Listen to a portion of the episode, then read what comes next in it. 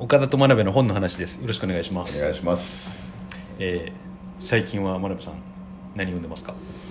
食欲の秋、そうですよね。なんで、はい。ちょっとあの変わった、はい。もう絶版の本ちょっと持ってきたんですけどもあそうですか。あの宍戸藤夫さんのはい「一料理人として」っていうですね、はいはい。えー本ですよね、はい。持ってきたんですよね。はい。もうこれも想定がなんか素敵ですね。相当古い本ではあのーこれもいつの本だろう？昭和56年ですね。いあそうですか、えー。僕生まれた年ですね。えー。でですね、はい。この宍戸藤夫さん、まあ、あの名前で気づくかもしれないですけど、はい。香川県の宍戸出身あのそうですか。料理人なんですよね。でー香川県のあの地名の指導。かな。へえーあのえーあのなんでしょうね。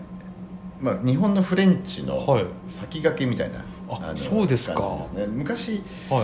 あのテレビで「料理の鉄人」っていう番組がね。見てました。好きでした。えーまあ、フレンチ、はい。中華和の鉄人が出てくる中で、ありましたね。はい。フレンチの鉄人の,、はいはい。あの初代酒井さんっていましたね。ちょっとひげ生やした。はい。いましたね。はいであの人の師匠にあたるような人なんですよね、はいあそうですか。その世代の人なんですよ。そうですか、でここ神戸パリロンドン銀座ってこうねあの書いてますよね。書いてますねタイトルに。でもともと香川出身なんですけどもえーそんな人がえー香川にはい。でまあ縁があって、はい。神戸の料理屋さんで、はい。まあ、いわゆる西洋料理をやってい。て、はいえ。ーで、えーとまあ、やっぱり西洋料理やってると、はい。うんヨーロッパに行きたいと、はい。うんいうことになってですね、はい。で船船に乗って、はい。えー船の船船のこう料理人をやってはあーなるほど、えーははは。でヨーロッパに着いてる時に、はい。はい。えー、と脱走みたいなことをして でフランス行きたいみたいな、はい。はい。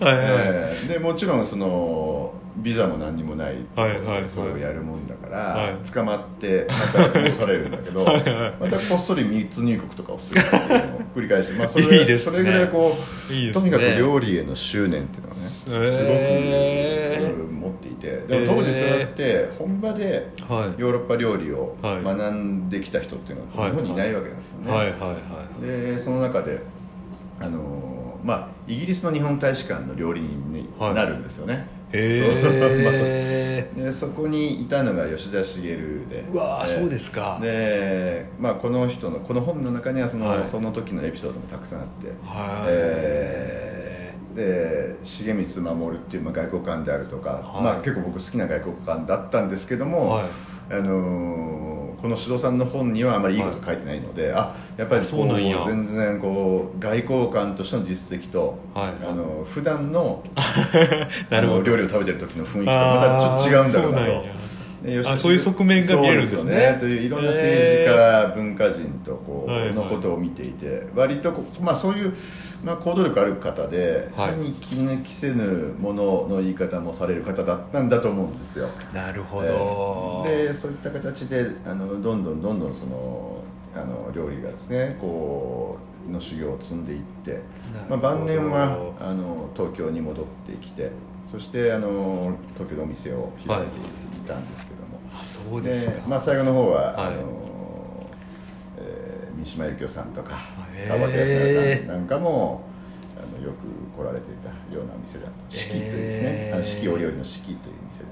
あそうですか、じゃあそういうエピソードもちょっとここに書かれてるんですね。そうですね。ね。わいいですね。まあ香川が生んだ偉人ですね。まあ前回少しこう大平正義さんの話をそうですしねたんですけれども、あんまりこの指導あ藤尾さんについては、もう知らなかった日本のこうフレンチフランス料理を切り開いてきた人なんですけれども、あの香川の人もあんまり知知らない。いや知らなかったです。ということですよね。はい。ですからそのもう本当にみあのうんこうねふ船から脱走して、まあ、脱線って書いてますけども、はいしたりとか、あはい。れ密入国したりとか、まあ、そういう行動力の中で、はい。日本のフランス料理っていうのは切り開切り開かれてきたと。はあいうことがこうなんか臨場感あふれるですね、はいはいはい。感じでですね。でやっぱり食事って人間が出るので、えーどうしてもそのね普段品がよくしているはい。政治家も、はい。まさにその食事の場面ではなんか品がなかったとなるほどね。まあ、そんなことを、あ出ますね。ええちゃんとこう書いていて、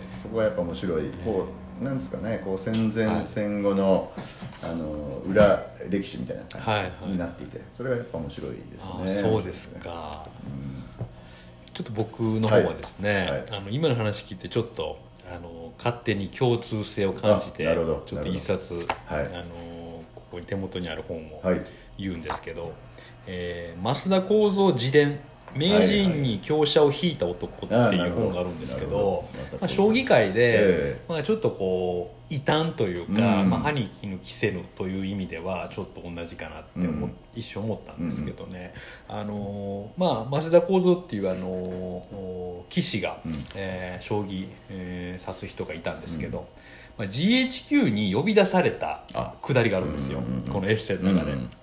で GHQ に、えっと呼び出された時に、まあ、まず酒を飲ませろと、うんうん、で、まあ、ビールが前目の前に並んだんですけど、はい、増田幸三の前に、はい、缶ビールが並んだんですよ、うん、だけどその時に日本に缶ビールってなかって、うん、それがビールってことが分からなかったらしいんですよね、はいはい、見たことがないと、ね、見たことがなくて、はい、でまあなんやこれビールかと思って飲むんやけど、まずってなって、うん、まずいって言うんですけどその後にあのあの GHQ があのその将棋というのはあの要は、えー、捕虜、うん、うん、その取った駒をなるほどね。あの使わないじゃないかと、はいはいはい、でその捕虜のチェスはね。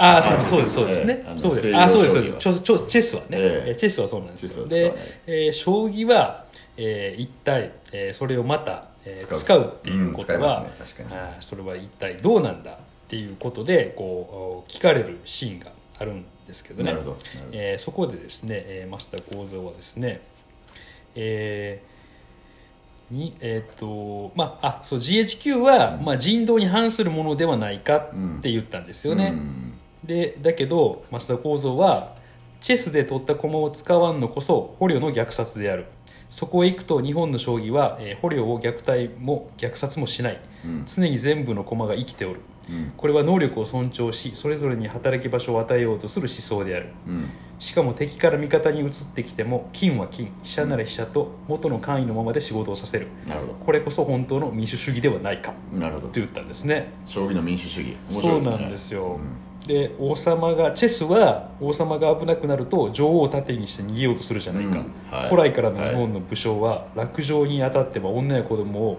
えー、逃がし、えー、叱る後に潔く切腹したもんだ、うん。って言ってます、ね、なるほど。ここでなんかあのそういうふうに言ってますね。ね、えー、まあ、感心させたっていう、えー、強気の発言で感心させたってシーンがあって、ね、面白い面白い。なんかすごくあの面白いなと思ったんですけど。増田名人はやっぱりこう弁が立つ方なんですかねこういった形で、ね、そうですね、えー、起点が利くし、うん、結構強気の発言でなんか相手を納得させてしまうようなあのところがあったんでしょうね。そういうイメージはありますね。そうですね、えー、どちらかというとこう、えー、真鍋さんは、えー、チェスできますか？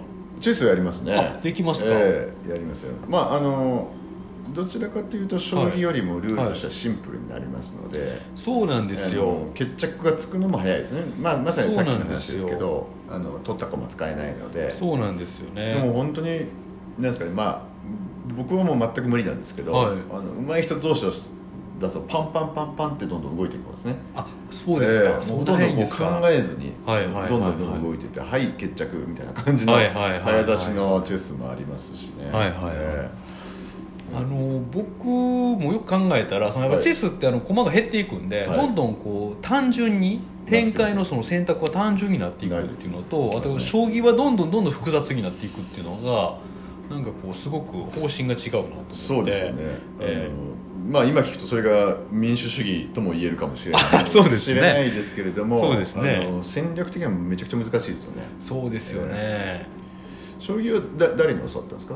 さん僕はあの小学校の時におじいちゃんにあ。の将棋を教わってあなるほど、はい、父親ともしたんですけど、えー、あ家に将棋盤があった。将棋盤ありましたね、えー、僕はでもあれですね、はい、あんまりやる家ではなかったので。あそうですか、えー、多分父親麻雀とかやってたと思うんですけど将棋はあんまりだったんで。あそうですか、あのちっちゃい頃はオセロをやってたんですけども、はい、えー、であの大人になってから将棋とかチェスとかを少し覚えたって感じですよね。全然、うん、上手ではないし強くはないんですけども。あそうですか、えー、でもやっぱりこうね将棋とかチェスとかってあのね前回もあのボビー・フィッシュを探せって本をご紹介しましたけども、やっぱこうドラマがあるのでそうですね、えー、そそこに出てくる人間のドラマもあったりとか。そうですね、うん、あとなんかあのあれらしいですよ。あの人に聞いた話ですけど、うん、なんかその全部の駒の働きを、うん、えー、生かすっていうのが、うん、なんかこう現実にも役に立つようなあのことがあるでこれ誰か言ってました？なるほどリリーダーかな？なんかこう、はい、全ての働きを生かすっていうのがなんかこう現実にも少し役に立つんやって。ちょっと、まあ、全く想像がつかないですよね。あの将棋のあの複雑な局面を、はい、もうずっと読み解いていくっていう、はいはい、特にチェスよりも将棋の棋士の頭の中っていうのがあそうですね。想像が全くつかないなと。そうですね、えー、と思いますよね。じゃあ今日はこの辺りで、はい、はい、また次回お願いします。ありがとうございました